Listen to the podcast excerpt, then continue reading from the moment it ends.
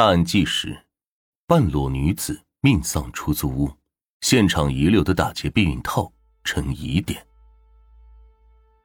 二零一三年三月九日，家住西安市白桦林小区的夏大妈叫来物业人员，说这段日子心里一直七上八下的。租房的女房客欠费一个星期，电话打不通，人也找不见。物业和夏大妈敲了出租屋的门，无人应答，物业只得强行开了锁。一进屋，夏大妈的不安得到了证实：一个女孩子死在了床上。夏大妈赶紧打电话报了警。百花林小区是刚盖好的拆迁安置楼，发生命案的是一个六十平方米的一居室，女性尸体身高在一米六五左右。二十多岁，面部被胶带密封，窒息身亡，双手反绑在背后，下半身赤裸，腿根部、床单上均有金斑。现场的客厅空空荡荡，只有沙发、茶几，卧室很凌乱，衣柜有被翻动过的痕迹，衣物散落在地上，没有发现钱包、手机、电脑等有价值的物品。警方初步判断，这是一起入室抢劫、强奸杀人案。夏大妈对死者进行了辨认，但是因为面部已经霉变，相貌模糊，不能肯定这就是自家的女房客。夏大妈告诉民警，三个月前有个女青年看了广告来租房，谈好租金是每个月九百元，租了一年，并一次性付清了三个月的房钱。夏大妈说，女房客自称来这儿找她的老公，口音是安徽那块的。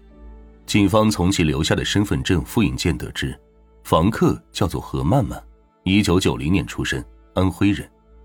经查，何曼曼家在安徽农村，初中毕业就外出打工，几个月前才来到了西安。为确认死者身份，警方通知何曼曼的父母尽快过来。现场勘查时，警方在客厅垃圾桶里提取到了两个烟头，卧室有一本台历和几张商场的购物小票。而最后一张打印的时间是一月九日，另有一张照相馆的取像凭证，取像时间是一月十日。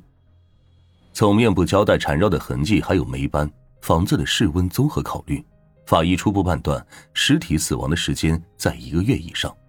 而从一月十日何曼曼没有去取照片看，案发时间很可能就是一月九号或者十号。警方从照相馆取回照片。照片上的人正是何曼曼，如果死者是他，那这应该是他留在这世上的最后影像。尸体解剖发现，死者曾经做过隆胸手术，面部整过形，时间差不多是两三年前。现场提取的烟头及 DNA 鉴定是死者留下的，表明死亡女子有吸烟的习惯。通过身份证查询到，二零一二年十一月至十二月初。何曼曼在西安多家宾馆有多次开房记录，结合抽烟的习惯，警方推断何曼曼可能从事色情行业。这是，何曼曼的父母从老家赶到了西安，DNA 比对显示，死者就是何曼曼。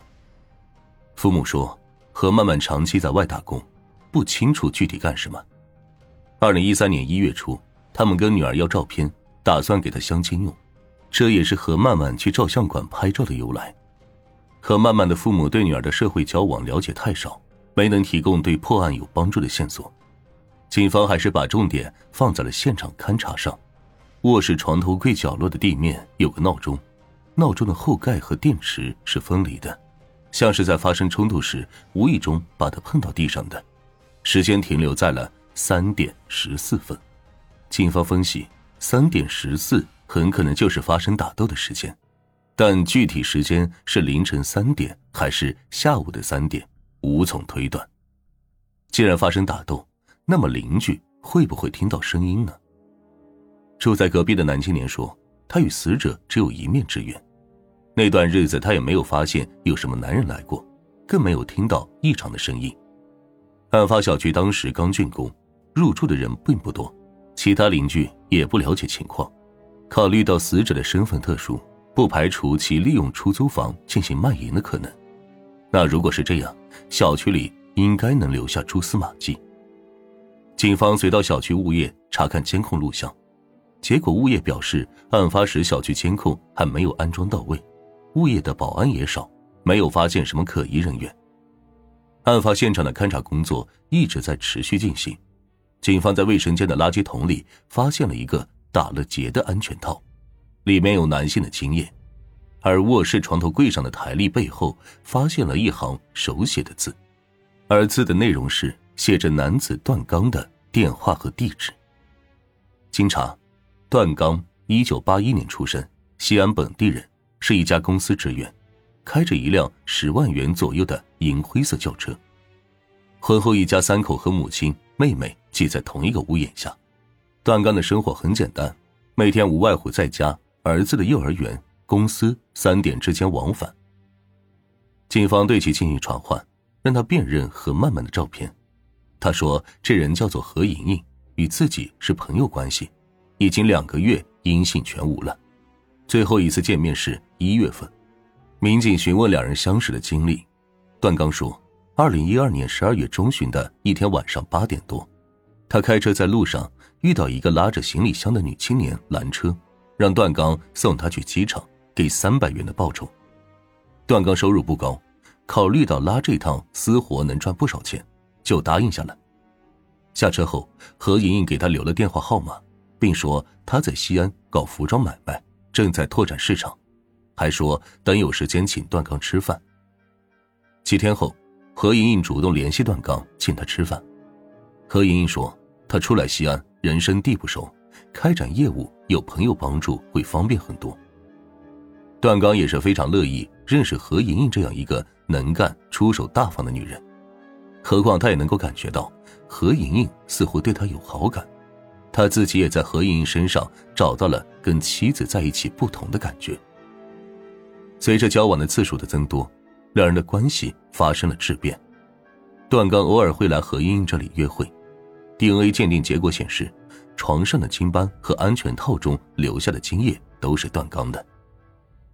段刚说，他一月九日下午与何莹莹约会，路上买了盒安全套，下午三点多两人发生了关系，之后他开车离开了白桦林小区。那天后，段刚就联系不上何莹莹了。由于要过春节了，他以为何莹莹回老家了，就没有在意。可后面还是联系不上，他又觉得是何莹莹不想再和他保持这种关系。对此，段刚也觉得轻松了不少，不再对家庭有负罪感。段刚始终只承认与何莹莹于一月九日发生过关系，但坚称人不是他杀死的。然而，警方在段刚的车里发现了一卷胶带纸。还有一节白色的尼龙绳，与死者身上的相同。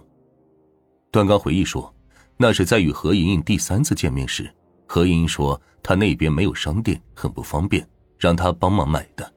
车里的也是何莹莹放的。